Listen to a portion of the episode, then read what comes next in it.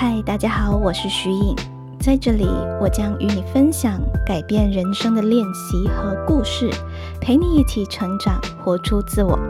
欢迎收听深夜聊吧，各位听友们，好久不见，大家最近过得还好吗？是的，我回来了。继上一次，也就是最后一次的更新呢，直到现在已经有一个多月的时间了吧？那在进入今天的主题之前呢，我觉得我先和大家聊聊一下近况吧。毕竟这么久没有更新节目，然后有一些朋友就开始问我：“哎，为什么停止更新了呢？我到底怎么回事？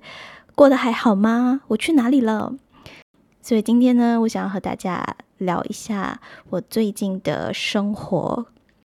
那这整整一个多月的时间里呢，我其实没有想到的是，我就在这一段时间被自己的正职工作淹没了，工作量倍增，而且呢，也有一些突发的情况，导致那段时间的自己难以负荷，每次都在家继续加班到很晚。另外，在个人方面呢，我也陷入了自我怀疑的时期，很焦虑，真的无法静下心来写文章进行创作。所以呢，我就觉得我只想专注一件事情，就是好好的工作，就暂时停止了这里这个节目每个礼拜一次的更新。因为在自己充满负能量的时候，我其实觉得我想躲起来。然后好好整理一下自己，毕竟呢，我觉得这是一个自我成长的频道，有点讽刺。但我觉得，当我思绪混乱的时候，我其实很担心自己会说一些话，然后误导了听众，或者影响了听众的心情。所以呢，就决定先调试好自己的心情，等心情稳定了一点，再继续创作。那最近状态呢，有渐渐比较好一些。所以，就终于能够再次拿起麦克风，录制这集已经想和大家分享很久的话题。另外，我也想谢谢还在默默等待我更新的听众，真的是不好意思让你们久等了。以后我会在，我想我以后会再录制一集，跟大家分享我怎样在这一个月里，哇，真的是过得很乱，我是怎么去调试自己内心的这个焦虑的。那今天想和大家聊聊的话题是：励志书到底是人生指南还是毒鸡汤呢？最近啊，当我走进书局里，我特别喜欢逛书书店。我发现呢，关于身心灵励志书真的是琳琅满目。不知道大家是从几岁开始会去接触这一类的书籍呢？其实我是我也我觉得我今年的自己好像。自我觉醒一样，开始察觉到了这个自我的意识特别强烈，所以我开始去接触很多关于身心灵、关于自我成长、关于励志书这样的书籍。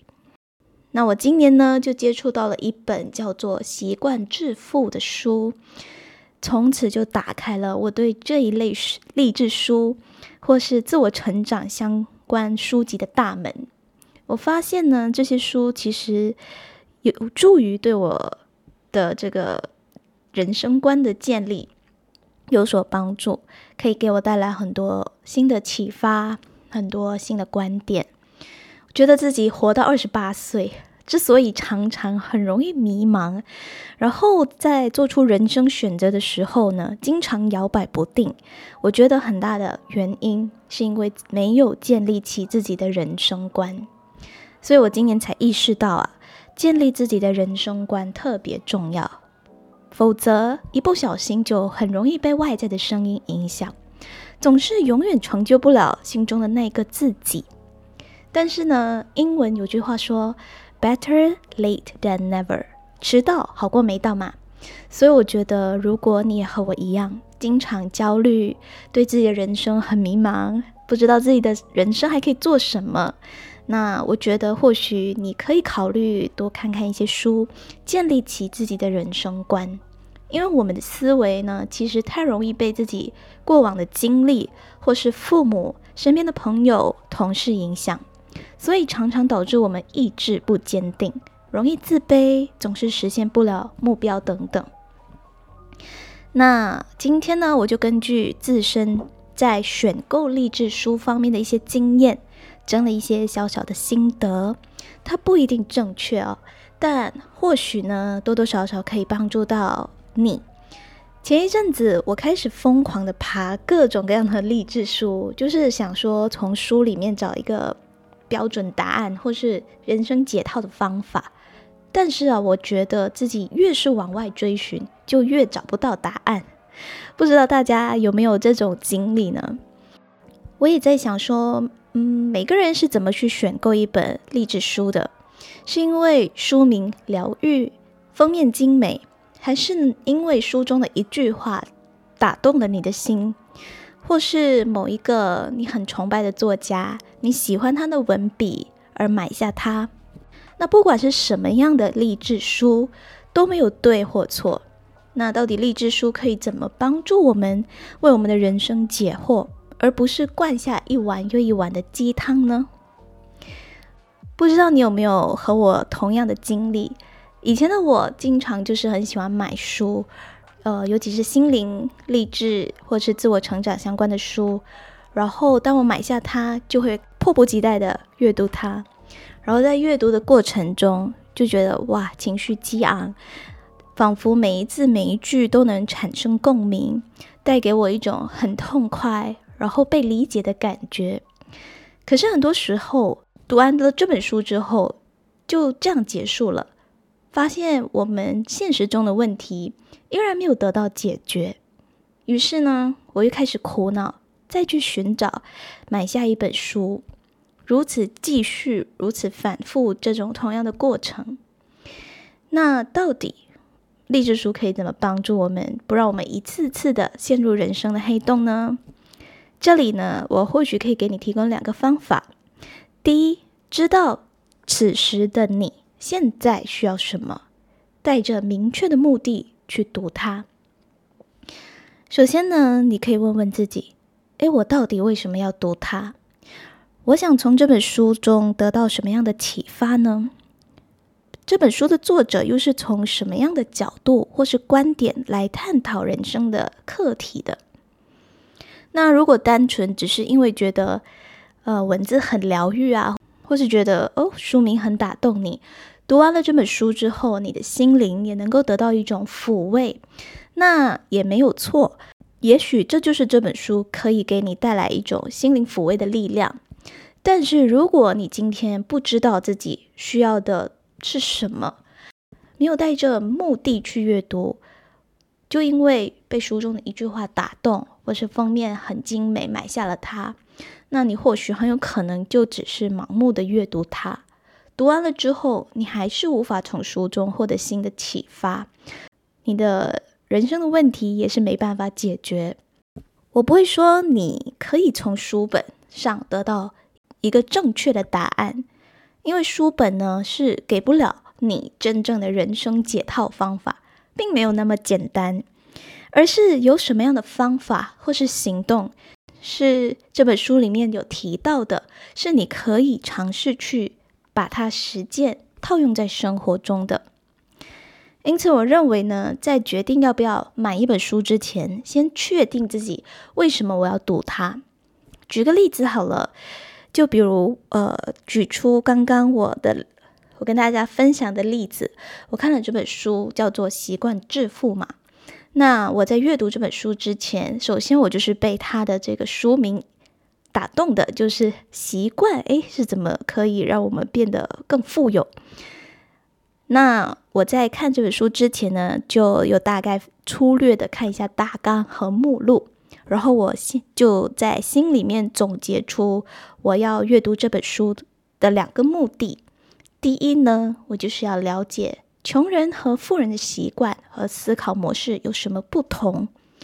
第二个目的呢，就是我要去审视、检视自己有哪些穷习惯或者是穷思维，然后呢，学习要怎样去培养富习惯、富思维的一些方法。那当我列出了这两个目的之后，我发现我带着这些目的去读这本书，我更清楚这本书可以给我的指引是什么，并且呢，它也激发了我更多的思考，给我带来更深的启发。那确立了明确的阅读目的后，第二，我们要尝试在生活中去运用这些知识。可以的话呢，写下一些小小的行动计划。这样呢，这本书的知识才能够发挥它真正的价值。在这里，顺便和大家分享一下，我最近正在看的一本书，叫做《思考致富》，英文名是《Think and Grow Rich》。这是一本美国成功学家、作家拿破仑的人格心理学著作。这本书呢，作者其实花了二十多年的时间。采访了五百多位成功人士，并且研究他们成功致富的秘诀，特别推荐大家去看，是一本经典著作哦。那书里有其中一个章节谈到的是人们对于知识的盲点，我觉得特别有意思。人们往往对知识的获取存有一个误区，就是以为呢多读书就可以成为一个知识渊博的人。大家都听过一句俗话，叫做“知识就是力量”。但其实，如果我们只是一昧被动的吸取书本里的知识，是无法为我们的人生带来任何改变的。那《思考致富》这本书，它提醒我们，知识必须搭配明确、实际的行动计划，活用知识，知识才会吸引金钱。改变我们的人生，所以如果只是大量的阅读，但是我们却没有真正的去运用这些知识，它其实是无法发挥它的力量的。知识是无法发挥力量的，因此阅读这些励志书也是一样的。如果你想要通过阅读追寻一个更好的自己、进步的人生。那就要列出一些我们从书中得到的一些方法，并且付诸行动，我们才能够在生活中呢感受到这些知识在身上发挥的力量。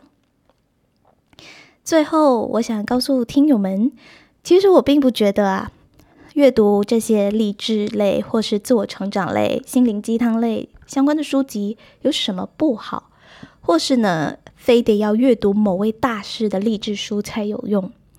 我觉得不管是什么样的励志书，那我都觉得大家可以根据自己的需求去阅读。但应该要记住的一点是，不要盲目阅读，或是追求一时的痛快，或是呢期望从书中寻求一套标准答案，或是解套方法。因为我自己以前在阅读心灵励志类的书籍的时候呢，常常会犯的错误就是期望从书中得到答案，或者呢，就是想要在书里面找到一种所谓的认同感。当书里有某一些话或者某一段句子让我觉得，哎，这说的太棒了，说的太对了，说的太好了的时候，我就会觉得很痛快，但。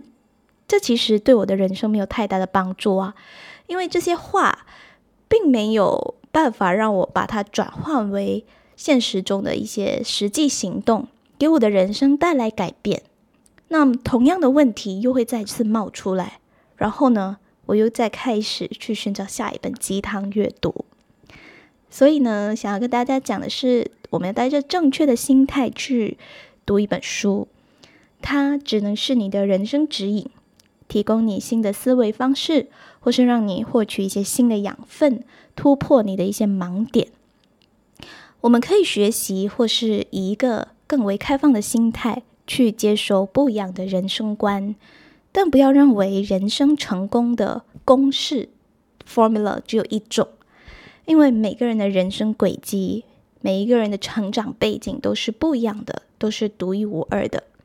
所以，我们还是要懂得从各种不同的书籍或是观点中建立一套属于自己的思考模式，才能够避免一直向外寻找答案，而是学习如何向内寻求，学习认知自己，学习和自己对话。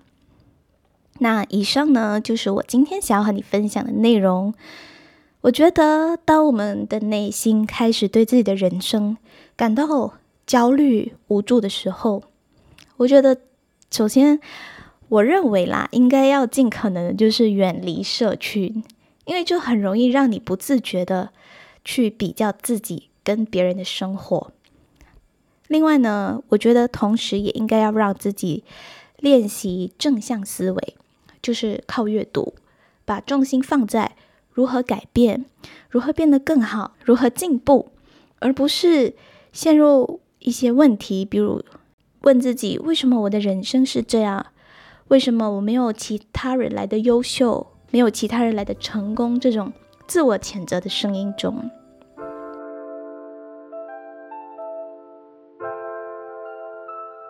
今天的节目就到这里，希望能给你带来新的启发。喜欢我的节目，欢迎到 Apple Podcast 给我评分留言，也可以将这期的节目分享到你的 IG Story 和其他朋友分享。让我们一起学习经营自己的人生，活出自我。感谢你的收听，我们下期见。